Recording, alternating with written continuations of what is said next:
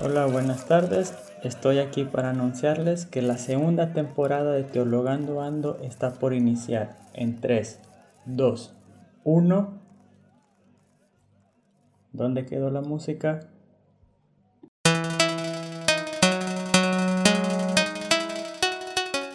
Hola, ¿qué tal amigos de Teologando Ando? Bienvenidos a la segunda temporada del podcast de Teologando Ando. Después de un año 2020 que fue un año para algunos caótico, para otros digamos extraño, raro, y que realmente nos hizo repensar muchas cosas y realmente se ha hecho muchos avances y mucha reflexión desde la teología. Eh, me animé de nuevo a empezar esta temporada. Por cierto, muchas gracias a todos los que han preguntado cuándo volvíamos, si íbamos a volver. Ciertamente hemos cambiado un poco el formato de estos podcasts. El año pasado estuve por un tiempo haciendo predicaciones, pero después me fui dando cuenta de que las predicaciones en internet estaban siendo demasiadas y creo que cansa tantas predicaciones. Además, que al pensar en predicaciones yo creo que una predicación debe ser dirigida a un público en específico y al estar pensando en predicaciones que fueran para todos los que podían escuchar estos, estos podcasts, la verdad se me hacía muy difícil poder hacer aplicaciones prácticas ya que yo no conozco la vida diaria de cada uno de los que escuchan este podcast, aunque me gustaría. No conozco la realidad de cada uno. Y por eso he decidido este año ser un poco más personal, un poco más contarles desde la experiencia de lo que se vive en la teología, en la experiencia de lo que se vive en los estudios bíblicos. El año pasado tuve la oportunidad de empezar el curso de la maestría en Sagradas Escrituras. Este año estoy en el último año, además empezando a hacer la tesis, así que ya les estaré contando un poco en los episodios siguientes cómo todo este proceso se va llevando, de qué se trata, lo que estudio, lo que he estudiado, etc. Pero en este episodio me gustaría retomar algo que tal vez por ahí no había quedado muy claro en las primeras temporadas, que era ¿qué es teologando ando? ¿Por qué se llama teologando? Teologando realmente sería como un verbo en gerundio, es decir, que nos habla de, una acción que se desarrolla continuamente y esta acción sería hacer teología o teologar. ¿Qué es hacer teología? Recuerdo cuando estaba en el instituto bíblico que a veces nos sentábamos en los cuartos donde nos quedábamos y decíamos, vamos a teologar, vamos a hacer teología.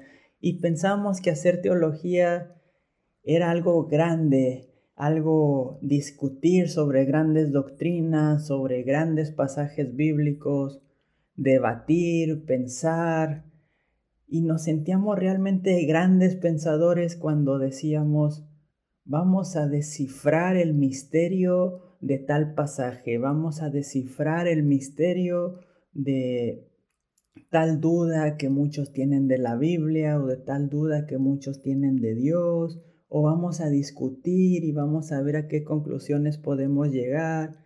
Después me he dado, dando cuenta, me vine dando cuenta que teologar es algo mucho más sencillo, mucho más humilde y para mí mi definición de hacer teología sería hacer una reflexión consciente sobre Dios, sobre el hombre o sobre el mundo. A veces cuando tú vas en el auto, cuando vas en el, en el autobús, en, el, en la bicicleta, ves el mundo, ves a los hombres y te pones a pensar qué está haciendo Dios. Por eso es que la teología se hace desde la experiencia de uno. Si bien nosotros como cristianos, o la mayoría de nosotros tenemos la Biblia como fuente de la teología, realmente también la experiencia juega mucho en este factor de hacer teología. Uno reflexiona desde lo que vive.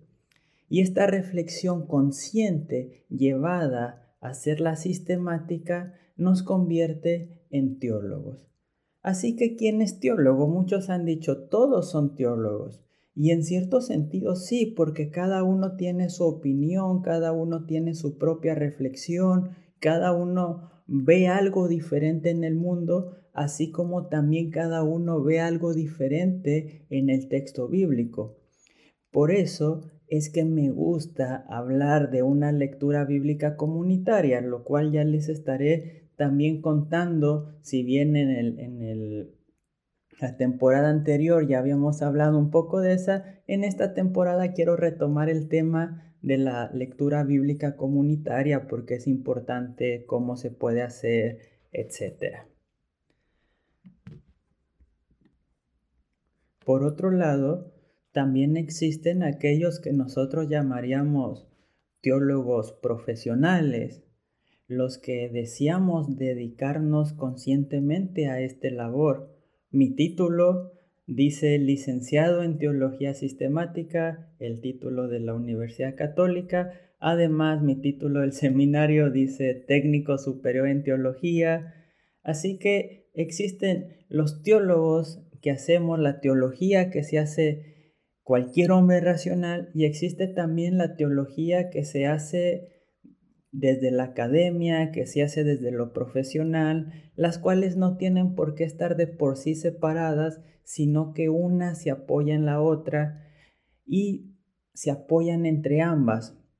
Entre estas dos se llegan a ciertas conclusiones, se llega a cierta ayuda y así el teólogo profesional no se debe poner en una posición superior a aquellos que reflexionan desde su vida diaria y que reflexionan no desde la universidad, sino desde lo que han aprendido, desde lo que ha aprendido en la vida, en la calle, como muchas veces decimos, o en sus iglesias y en su experiencia con Dios. ¿Qué es la Biblia sino la experiencia de un pueblo con Dios? ¿Y cómo mejor leerla sino desde nuestra experiencia? Vamos a hablar en otro episodio de cómo las experiencias funcionan mucho para poder tener un tipo de lectura comunitaria. En mi caso personal les cuento, yo siempre pensé que solo los teólogos profesionales eran los que estaban capacitados para entender la Biblia, para interpretarla, para predicar, para enseñarme algo. Y entonces entré a estudiar y entré a un instituto bíblico, los que lo conocen ya sabrán cuál es, los que no busquen en otro podcast donde habré contado acerca de él, donde no fue que me enseñaron a reflexionar, sino que me enseñaron a aprender ciertas doctrinas fundamentales. Gracias a Dios hubo algunos profesores que nos animaban a reflexionar críticamente, aunque eran los menos.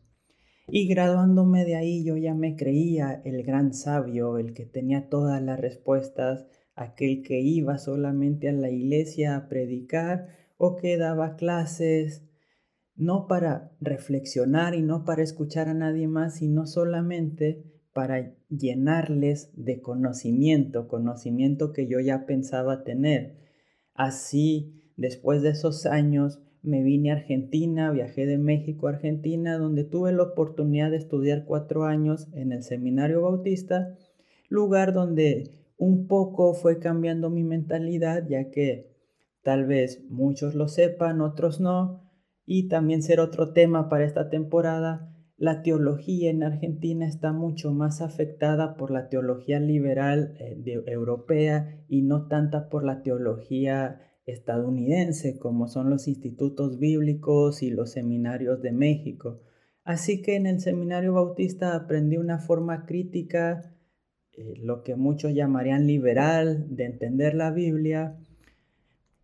Y ciertamente me abrió el mundo, me abrió el mundo de la Biblia, me abrió el mundo de la religión, me abrió muchas cosas en la cabeza, pero también en cierta manera, este estudio, este tipo de estudio, si bien lo sigo valorando y lo sigo llevando a cabo, en alguna manera te aleja de la espiritualidad.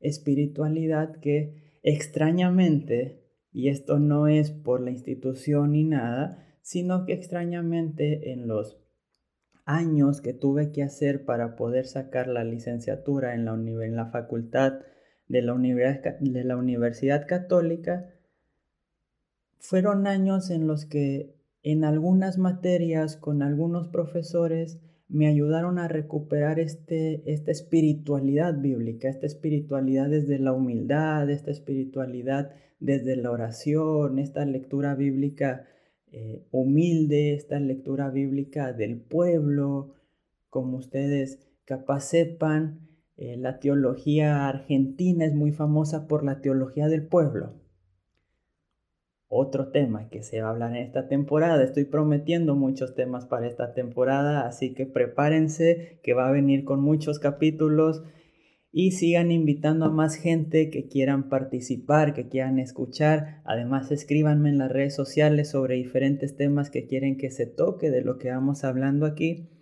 Y así como les contaba, durante mi paso por la facultad de la, de la Universidad Católica, y no creo que haya sido por la facultad, sino por un proceso de vida, también por un proceso ministerial, me fui volviendo tal vez a una espiritualidad sin dejar los estudios críticos, sin dejar el pensamiento crítico, pero recuperando tal vez ese amor por el texto bíblico y ese amor por los estudios bíblicos, pero también ese amor más que todo por Jesús. Ya no era tanto poner la Biblia al microscopio y hacerle una lectura crítica desde la crítica textual y desde la crítica de las tradiciones, etcétera, lo que ya les he contado en, en un podcast de la temporada pasada sobre los estudios históricos críticos, sino una lectura más desde si bien dando por sentado que se sabía esto y dando por sentado que se hace esto, una lectura desde lo espiritual, una lectura desde el presente, cómo el texto bíblico y cómo la reflexión teológica tiene que afectar el presente de mi persona y de las personas que me escuchan y de la comunidad en donde estoy sirviendo, que por cierto este año es un gran año para nuestra comunidad en la iglesia bautista de Villa Crespo. Si alguno está interesado en visitarnos y está en Buenos Aires,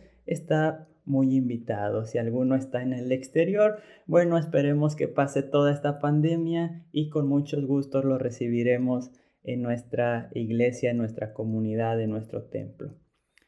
Así que estos estudios que les vengo charlando, les vengo contando, Después me llevaron a tomar la decisión de participar o de tomar la maestría en Sagradas Escrituras, las cuales muchos dicen, pero ya son muchos años de estudio, pero realmente entre más años uno estudia, más se va dando cuenta que no sabe nada del texto bíblico y que hay mucho todavía que el texto bíblico nos va a hablar. Así que prepárense que esta temporada les quiero contar mucho acerca de lo que Dios está hablando a través de estos estudios a mi vida, de lo que estoy descubriendo y también, ¿por qué no?, de las luchas que uno tiene en la búsqueda de, de las posiciones académicas, la lucha que uno tiene porque, bueno, la teología lleva mucho tiempo de estudio, pero no lleva mucho espacio en el mundo secular. Y bueno, uno a veces tiene que hacer malabares con la vida para poder estudiar, tener ministerio y además poder comer lo que a uno le gusta, que a uno le gusta comer bien también. Así que bueno, muchas gracias por su atención, muchas gracias por escuchar este primer episodio y espero estemos compartiendo este año, puedan escribirme, puedan pedirme algunos temas y así juntos poder seguir teologando, ya que estamos en el camino estamos en la teología y todos hacemos teología desde el camino. Muchas gracias por su atención. Esto fue Teologando Ando, segunda temporada.